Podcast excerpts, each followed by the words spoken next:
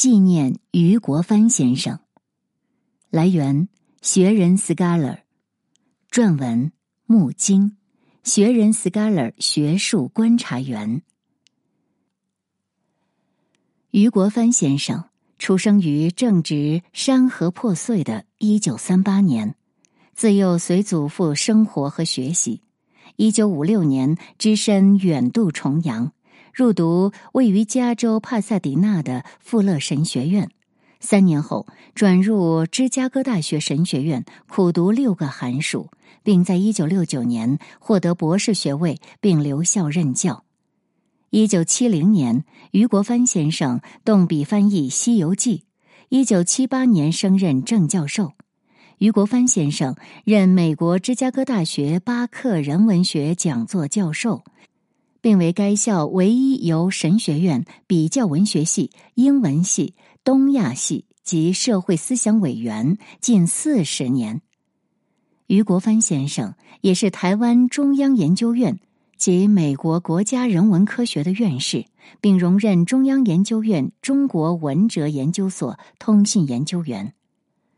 余国藩先生向以英译《西游记》隐喻学界，此外还有重读《石头记》等各类论文。二零一五年五月十二日，余国藩先生与世长辞，仅以此文追忆先生。先生最为人敬仰的。是穷尽十数年之功，完整翻译了《西游记》。这个成就被布朗大学的汉学家大卫·拉铁摩尔誉为当代人文学翻译与出版领域最伟大的冒险之一。《西游记》的翻译是一项几乎不可能完成的任务，全书运散结合的题材和复杂的佛道隐喻根本无法在英语中准确传达。余国藩先生的翻译可以说无限接近了似真的境界。本文不拟对余先生的翻译本身多做颂赞。如果读者感兴趣，可以自行查阅芝加哥大学出版社出版的全译本。我下面要着重谈的是余先生在翻译过程中对翻译理论和比较文学研究的洞见。先生敏锐的捕捉到翻译的不可能性，并将其上升到理论高度，为中文西译开拓了新的理论境遇。对于中文，尤其是中国诗歌无法翻译这一论点，先生在充分肯定其合理性后，反写其意。在《可读性论宗教和对其翻译的接受》一文中，先生大胆断言。读者需随时谨记一点：翻译的真全，并非是表达的完全相等，或是让诗人垄断对诗歌的翻译，从而印证雪莱的雄论：植物只能从自己的种子中再生，否则将无法开出花朵。如果沿用植物学的比喻，我的观点有所不同。翻译应该是另一品种的花。是杂交的后代，因为翻译的文本会永远结合相似与不同、文化传承与文化对比，还有表意上的透明性和模糊性。在讨论中国历史与中国小说的特质时，先生多次提到“似真”一词，将这一术语延伸到先生对翻译的看法上，简直再贴切不过。翻译的意义恰恰在于原文和译文的互动，译文的不准确反而可以具有比较文学的价值。从这一观点出发，先生进一步挑战部分西方汉学家“西方框架无法研究中国思想”的观点。先生并非无视西方汉学削足适履的危险。但是，先生明确表示，不应该被文化差异所困，进而对比较研究望而却步。在《论中西文学传统》一文中，先生先是指出了中文作品西译的严重匮乏，然后正面挑战了西方框架对中国文学传统的适用性问题。既然当代的文学理论一致认为，即使文学史的书写都不能避免估值的行为，且任何阐释都不能发生在理论真空中。那么，对于一个学习文学者而言，阐释学的问题就不能局限于如何用本土的亮纲品评一首中国的诗歌。当然，我们必须考虑历史和文学的背景、语言和题材的特殊性，以及预期读者群及预期效果等一系列问题。但是，一个严肃的批评家绝对有权利探究，在每一个个案中是否可以找出并采用新的解释途径，从而使人们更好理解和欣赏语言艺术的结晶。许多当代学者热衷于批评西学东渐热潮中一系列用西方观念比附中国传统的作品。像冯友兰的《中国哲学史》这种名作，都难免中枪。统一性和特殊性的辩证关系正在受到严格审视。而如果我们将大半部中国近代学术史视作某种广义的文化翻译和比较的行为，则于先生的理论实在深刻玩味。西方框架不过是一种研究工具，能用则用，不用则舍。何苦过分纠结？于先生虽然重视阐释，绝非六经注我事的译者。在《西游记英译的问题》一文中，先生明确表示，指引我从事英译的动机，都是以最忠实原著为皈依的。但于先生同时也指出，忠实并不等同于紧扣原文。翻译的每一个步骤都是诠释的行为。为了给诠释奠定坚实的实证基础，先生长期浸淫于佛道典籍和文学理论之中，穷究《西游记》文本背后可能的宗教隐喻。这种研究诞生了一系列论文，大概可算翻译工作的副产品。学界有幸，这些论文均已被先生高徒李世学先生译出。结集于一九八九年联经出版社出版的《余国藩西游记论集》中，这论集涵盖了版本学、文本细读、东西文学比较、宗教隐喻解析等多方面内容，探幽发微，酣畅淋漓。再辅以李先生纵横恣肆的一笔，可谓一绝。本文篇幅有限，无法进一步介绍。希望对《西游记》感兴趣的读者可以将此书找来一读。我必须指出，于先生的一切理论见地都是以无比深厚的西学功底为基础的。先生一生用英文著述，其英文水准令众多美国本土学者自愧不如。我等后学，如果西学功底不扎实，即使有再高妙的理论，面对比较研究的艰巨任务，也只能徒呼复复了。先生在《西游记》之后转战《红楼梦》研究，发表了名作《重读石头记》，《红楼梦》里的情欲与虚构。此书也由李世学先生译为中文，台湾有全本，大陆则将大部分内容收录在三联出版社的《红楼梦》《西游记与其他》一书中，然与原著仍不尽相同。数百年来，红学著作汗牛充栋，先生的英文著述之所以独树一帜，在我看来，大大得益于先生对观念史的分析。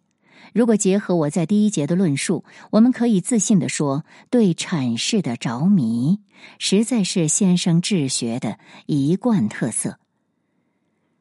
在《红楼梦》《西游记与其他》的前言中，于先生夫子自道，他的研究更关注内政，与多数学者不同，将内政一说置诸红学传统中，则无异于对主流红学的反动。因为众所周知，近百年的红学研究多数沉醉于对外源证据的探讨，力图找出假语村言之下的真事。而先生尖锐的指出，虽然《三国演义》取材于真实的历史故事，却从无人质疑其虚构性。相形之下，学界对《红楼梦》历史性的痴迷，无疑是莫大的讽刺。于先生无意将红学的多数派一笔杀倒。毕竟先生的著作也具有历史向度，与留在傅先生红楼四书的起物书写不同。但是先生尽量聚焦文本本身，从而展开了文本内部的历史向度，也就是观念式的向度。于先生在前言中指出，《红楼梦》最杰出的地方在于其对自身虚构性的深刻自省，而这一点在中国浓厚的历史主义传统中尤其难得。像《红楼梦》这样不假借任何历史场景的小说，在中国文学史上可谓绝无仅有。小说一开始就发出了一个仿佛从天外飞来的问题：“列位看官，你道这个故事从何而来？说其根由，虽近荒唐，细按则深有趣味。”在这里，作者无比强烈的暗示此书的虚构本质。而通关全书真假的辩证与嵌套，让《红楼梦》的虚构意识发挥到了极致，即使在世界文学史上也罕有其匹。为了深入剖析虚构与历史，先生上穷碧落下黄泉，广泛搜求中西方思想史上的相关论述，从史学到语言学，范围之广令人惊叹。于先生认为。对历史观念的崇拜，在中国早已获得了近似宗教的地位。在这种历史观念的重压下，《水浒传》《三国演义》《金瓶梅》《西游记》等伟大小说都无法彻底摆脱拜官野史的特色，从而彻底确立自身的虚构性。《红楼梦》敢于提出“假作真实，真亦假；无为有处，有还无”。正是与这一厚重传统的决裂，先生不曾就历史主义对中国历史的影响进一步深论。而我们如果认真检讨这一思想传统与中国现代化之间错综复杂的关系，不免唏嘘不已。除了对虚构与历史这一组观念的剖析，于先生还用上百页篇幅讨论了情的概念在中国历史上的流变。及其在《红楼梦》中的体现，先生指出，虽然儒家思想从一开始就极力压制情与欲，却无法彻底斩断中国文学中的抒情传统，而这一传统在《红楼梦》中达到巅峰。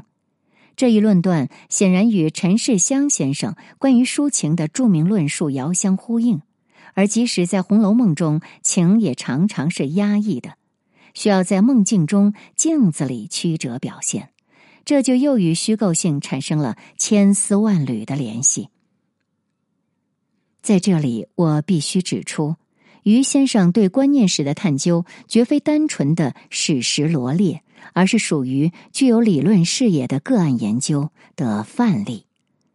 虚构作为一个概念，具有高度的抽象性和多义性。很难直接诉诸实证，因此广泛借重西方人文社会学科的理论工具就是必须之举。比如法国哲学家保罗·里克关于阅读与历史的关系的理论，就对于先生的解读起到了提纲挈领的作用。重读《石头记》，头绪万端，我读时虽大呼过瘾，却也只敢说似懂非懂。以上所述不足原著万一，而眼倦细思，我也不得不发出疑问：作者无比精巧复杂、充满辩证性的理论语言，到底有没有局限呢？连篇累牍的考证个别观念的史学流变，与其文本的关联性到底有多强？如果观念史的牵涉范围过大，《红楼梦》就会变成研究的引子或话头，而丧失其中心地位。于先生的研究取径，并非没有可商榷之处，但是无论如何，他所揭示的崭新的研究途径，实是红学研究的一次革命。于先生绝非不食人间烟火的书斋学者，对于中国政治与民主的前景，先生一直十分挂怀。体现在学术上，就是数篇关于儒家传统与当代政治关系的论文，以及晚年的专书《中国的政治与宗教》。于先生显然对儒家缺乏好感，他对《红楼梦》的激赏很大程度上就源于其叛逆性。因此，于先生坚决不赞成儒家思想可以自然开出民主这一看法，更对粉饰儒门劣迹的做法深恶痛绝。在《先知君父缠足》中，先生怒斥狄百瑞回护儒门的著作《儒家的问题》耸人听闻，曲解史实，并取出了亲身的经历。一九五六年。我买诏来美上大学，我忘不了当时家祖母泪流满面对他的长孙说道：“好好用功读书，但是不要弄坏身体。”他又说：“不要放弃受教育的机会，不要放弃我少女时代不让我有的机会。”这些话满腹心酸。我知道不收谈个人家庭背景，各位很难体会全部。祖母告诉我们，她十一岁开始缠足，经过三天的折磨，如严刑峻法，苦痛不曾获离。他不得已，乃乞怜曾祖父，准他免此义务，否则生不如死。曾祖父学而优则仕，在广州颇服人望。到底爱女心切，马上收回成命。然而数月后，家祖母请求随塾师续学，曾祖父却严辞拒绝，为女孩儿家不可抛头露面，何况已豁免他再受缠足之苦，实不该得寸进尺，央人二度宽宏大量。那一年是一九零一年，要待十年之后。家祖母有切肤痛感、贬狭且残忍的选择，才被废除。至少官方政策如此。尽管这样，对他老人家来讲，国民革命还是迟到了十年。就我阅览所及，于先生在文章中长篇自陈家史，只此一次，足见此事对先生刺激之深。难怪先生紧跟着就得出一个无比决绝的结论：不容否认，儒家对中国文化有过非凡贡献，但历史虽可承认这一点，却不能默认或称许过去种种毫无保留。因此，如果可以批判态度，回顾传统，我觉得在二十世纪末的今天，儒家的问题在其某些思想已经落伍。难以重振或复兴，更甭谈适应得了二十一世纪。当然，于先生的结论正确与否，见仁见智。我在此处希望强调的是，在儒家思想与现代社会，尤其是民主与人权的关系上，于先生仍然自出手眼，见识非凡。长久以来，中外学者都习惯了一种大而无当、似是而非的论述。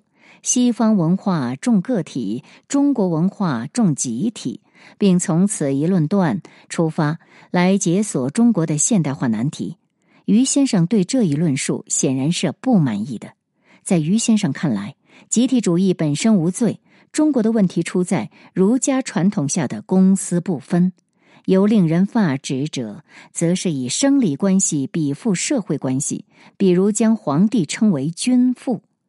试问，既以为君，又如何能为父？于先生指出，中国政治现代化的关键在于对儒家强行捆绑的家国概念尽快解扭，将家与国并置而论，实施一种最不近人情、最反民主、最反现代的思想。家的基础是无可选择、也无法消解的血缘关系，其成立与解散。往往不以个人意志为转移，而国则是自由人的契约产物。不但需要防止国家层面上的恶行，还需要实时介入家庭纠纷，以保证公民的人权不受损害。如果以国为家，则无法有效阻止暴政的发生，因为家庭中本不存在强力的仲裁机制。儒家虽然屡屡强调君明臣贤，且在暴君当政时也屡有儒士死谏，但是儒家却无法解决一个最简单的问题：如果暴君不理你的死谏，怎么办？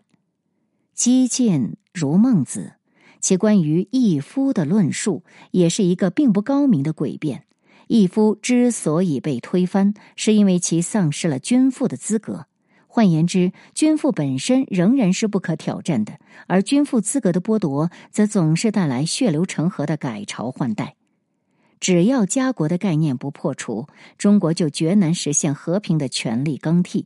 相反的，如果公私分明，国人的集体主义精神反而会成为政治现代化的宝贵财富。中国的政治与宗教是于先生晚年的一本小书。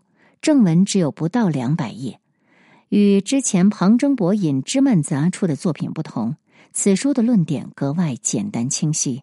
自古至今，中国从没有真正的宗教自由，宗教一直是政权的工具与玩物，而政权也一直对宗教可能的颠覆性力量深感恐惧。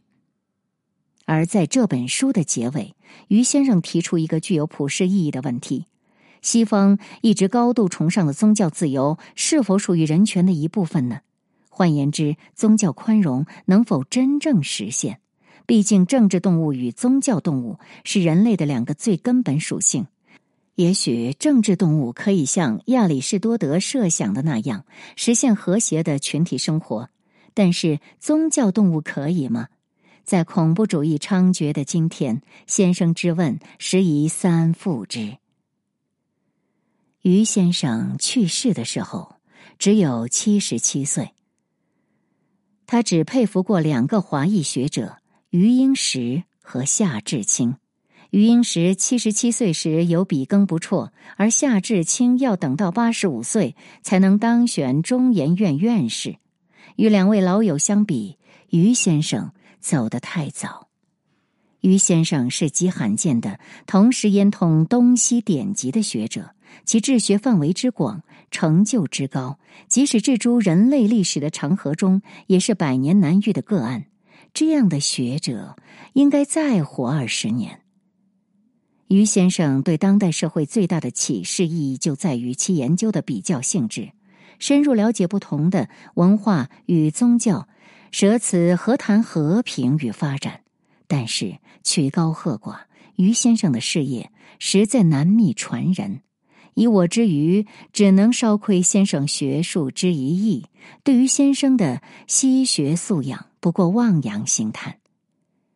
而在我交往的留美朋友中，世西学者虽不乏其人，却往往对故国学问懵懂无知。李白诗云：“余亦能歌咏，斯人不可闻。”透露出的是一种怀才不遇的落寞。而今天我们所面临的是一种相反的尴尬。随着信息社会的进一步发展，像于先生这样真正渊博的学者，怕是要绝种了。